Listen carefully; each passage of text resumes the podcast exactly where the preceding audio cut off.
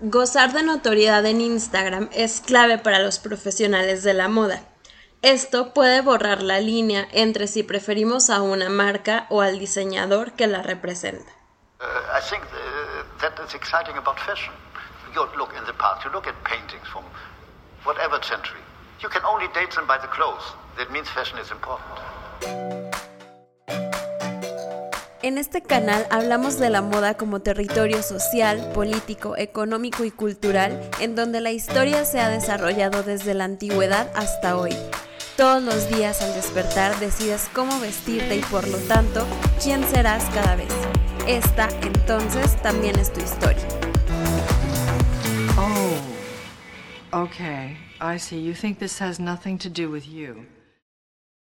Hola, buen día a todas y todos. Gracias por darnos play, aunque haya sido solo por curiosidad por el título. ¿A qué nos referimos con diseñador superestrella? Antes de contestar a esta pregunta, quisiera poner un poco de contexto para entender por qué decidimos hablar de esto hoy. Cuando hablamos de diseñadores de moda legendarios, la mayoría de las personas, incluso aquellas que no están interesadas en el mundo de la moda, citarían a los mismos, Coco Chanel, Christian Dior, Yves Saint Laurent y tal vez Gucci y Louis Vuitton, aunque erróneamente porque en este caso se trata de marcas y no de diseñadores. Algunos más actualizados incluirían a Alexander McQueen y Galliano.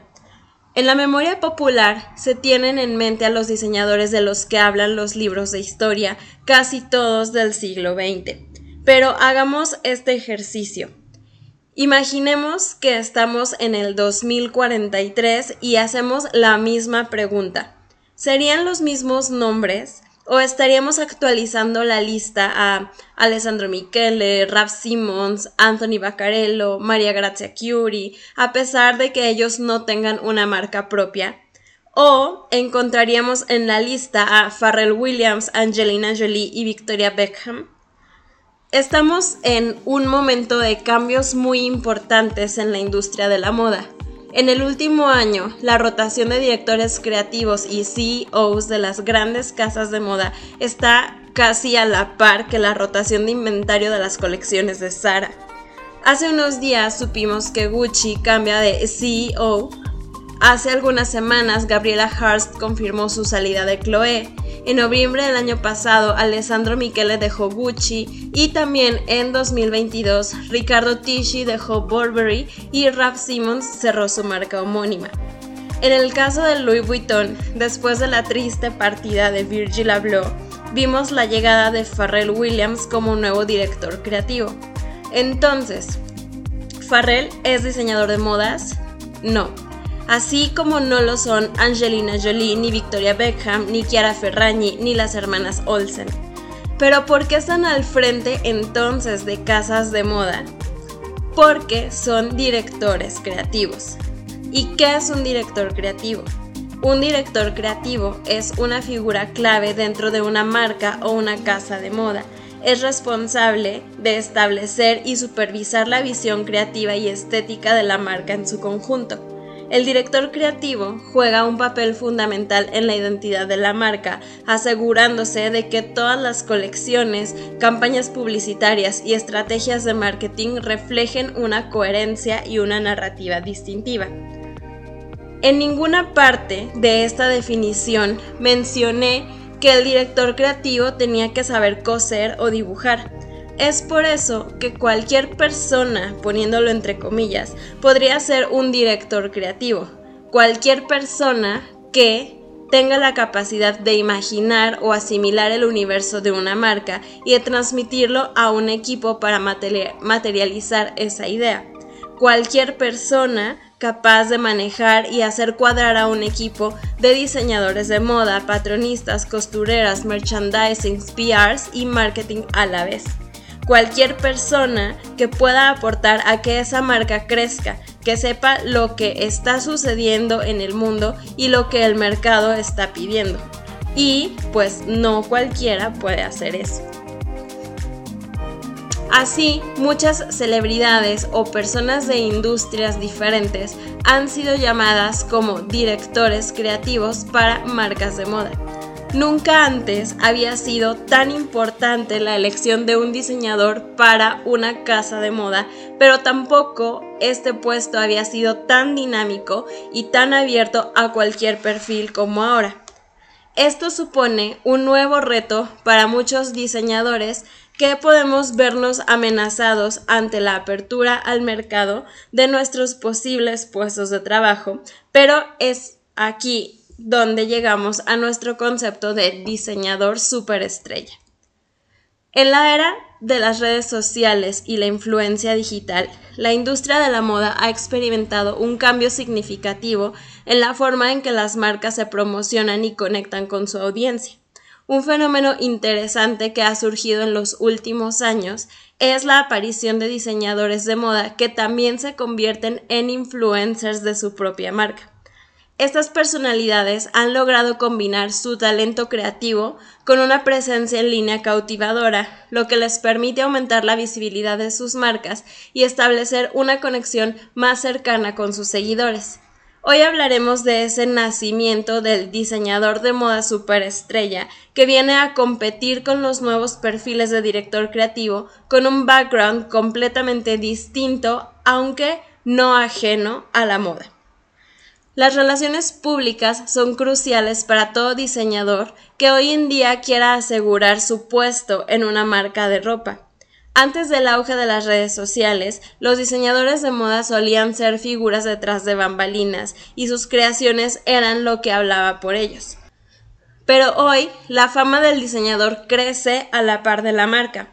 Fue el caso de Halston, de Karl Lagerfeld y de un diseñador pionero en las redes sociales por razones obvias que ha entendido mejor que nadie el marketing y todo lo que rodea a la generación digital. Nombrado al frente de Balmain en 2011 a la edad de 24 años, Olivier Roustan se convirtió en el director creativo más joven de París desde Yves Saint Laurent. Alimentada por la orgía de selfies, muchos de ellos con las Kardashians, e imágenes de backstage exhibidas en su Instagram, su audiencia ha alcanzado 9.6 millones de miembros. Este seguimiento de la cuenta personal de Justang, al margen de Balmain Paris, lo convierte en el director creativo más seguido en Instagram y un referente absoluto en el gremio. Bueno, eso hasta antes de Farrell, que en este caso no cuenta porque a él se le seguía desde antes por su carrera musical y no por su llegada a Louis Vuitton.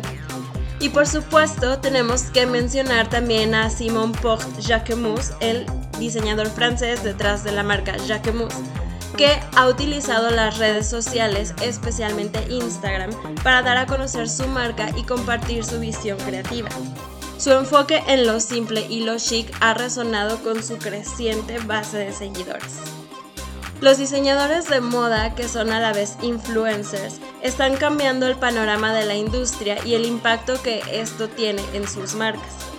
Estos son solo algunos ejemplos de diseñadores de moda que han utilizado su influencia en las redes sociales para fortalecer la presencia de su marca y establecer una conexión más cercana con la audiencia. La combinación de habilidades de diseño y presencia en línea ha demostrado ser una estrategia efectiva para destacar en la industria de la moda actual. Gozar de notoriedad en Instagram es clave para los profesionales de la moda. De hecho, muchas firmas buscan fichar diseñadores con peso en la app. Esto puede borrar la línea entre si preferimos a una marca o al diseñador que la representa. Por ejemplo, ahora que Alessandro Michele dejó Gucci, seguiremos consumiendo el contenido de Gucci y comprando sus productos o seguiremos a Alessandro. Hemos olvidado a las marcas. Y si es así, ¿está mal? Hablemos de Saint Laurent. ¿Eras fan de Hedy Sliman? Ahora comprarás Celine o Laurent con Anthony Baccarello. ¿Comprarás Calvin Klein por lo que representa o eres group y fiel de Raf Simons? ¿Valentino es Valentino o es el resultado de la ausencia de María Grazia y la permanencia de Pier Paolo Piccioli?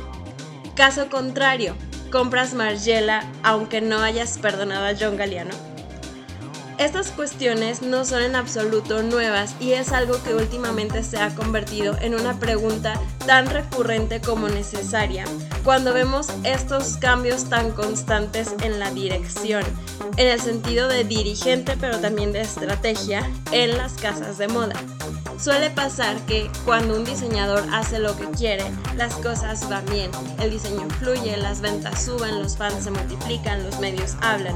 ¿Quién no permitiría ante esta progresión aritmética de éxito y prosperidad que un diseñador no hiciera lo que quisiera? Llamémoslo cambiar un logo histórico, modificar un nombre, rediseñar las tiendas y el packaging, reformular la filosofía, olvidar musas, invocar otras nuevas, dejar de desfilar en las ciudades de siempre, eliminar cualquier rastro que haya podido dejar un diseñador anterior. ¿Y qué pasa cuando le das a alguien carta blanca para hacer lo que le da la gana? Que le confieres poderes sobrenaturales, le conviertes en algo superior, que creas una superestrella. Algunos sí o casi. Por ejemplo, pensemos en Justin Oshia, que bueno, no era diseñador, pero estuvo a cargo de mm, la dirección creativa de Brioni y pues nada más llegar le cambió el logo y puso a Metallica como imagen de la marca y pues aparentemente no funcionó muy bien porque no estuvo mucho tiempo ahí y cuando se fue todo volvió a ser como antes. Eh, pero no, la mayoría de los diseñadores no es que hayan matado a las firmas legendarias, sino que simplemente las han mantenido al corriente con los tiempos, con todo lo que eso puede implicar. Recordemos cuando Karl Lagerfeld introdujo el denim en Chanel y dijo, necesitamos mantener la idea de Chanel, pero para la mujer de hoy. No estamos aquí para vestir a gente obsesionada con el pasado. Pensemos en lo que ha hecho Demna para Valenciaga. Independientemente de que nos guste o no su estética, Cristóbal Valenciaga fue uno de los diseñadores más disruptivos de su tiempo, en los que la industria de la moda estaba basada en la alta costura. Hoy, la marca, aunque sigue teniendo colecciones de alta costura, su fuerte es el pret-à-porter, que propone sí estéticas muy diferentes a las del diseñador vasco, pero no menos disruptivas. Lo que era disruptivo en 1940 no es lo mismo que lo que nos asombraría en 2023. Por supuesto que tenemos que hablar también de Alessandro Michele, que más allá de trastocar por completo la estética de Gucci, comparándola con la de Tom Ford en los 90, cambió todo el modelo de producción y venta de la marca, creando nuevas líneas de negocio como la Concept Store Vault, nuevos canales de comunicación como su podcast y abriéndose camino en el metaverso. María Grazia Curie, más conservadora tal vez, ha preservado el legado de Dior al mantener elementos emblemáticos como el New Look, una silueta que marcó la moda en la década de 1950. Además, ha reinterpretado el icónico estampado de Toile de Juillet y ha incorporado mensajes feministas en sus diseños, rindiendo homenaje a la visión original de Christian Dior y actualizándola para la mujer moderna. Si lo pensamos, los diseñadores superestrella sí parecen tener poderes sobrenaturales. Ralph Simmons, desde que Calvin Klein dejó la marca en 2003, tuvo poder sobre cualquier aspecto de la mastodóntica marca. Colecciones de hombre y de mujer, vaqueros, ropa interior, fragancias y diseño de hogar. María Grazia Curie tiene una opinión decisiva no solo en el diseño de las colecciones de preta-porter y alta costura de Christian Dior, sino también en la imagen de la marca, en las publicidades y en el diseño de las tiendas. Simmons, su predecesor, no tuvo ni la mitad de poder de decisión. Hablamos de Hedy Sliman, por ejemplo. Su caso es el más megalómano porque a las competencias anteriormente mencionadas hay que sumar que cambió lo más icónico que tiene una marca, su logo y su nombre. Ojo con J.W. Anderson, que hizo prácticamente lo mismo en Loewe. Y ahí está Anthony Baccarello en San Laurent, cuya llegada supuso el borrado total del Instagram de la marca de cualquier rastro que hubiera dejado Sliman y cuyo primer desfile se coronó con un logo de Yves Saint gigante colgado de una grúa. ¿Quién no pensaría ante tamaña demostración de capacidad multitarea que estos diseñadores no son de este mundo? Es más, ¿quién no se haría fan de ellos? Sus encantos son los de una estrella de rock. Tienen talento, tienen actitud, son arrolladores, mueven masas, generan dinero y con un simple movimiento de calendario ponen para arriba todo el sistema moda. El caso de Karl Lagerfeld en Chanel ya es único y por eso le dedicamos dos episodios, el 6 y el 7 de esta segunda temporada.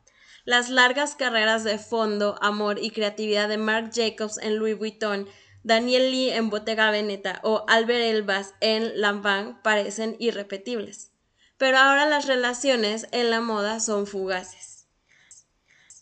Lo que la experiencia nos ha demostrado es que las superestrellas brillen donde brillen, refulgen por tiempo limitado.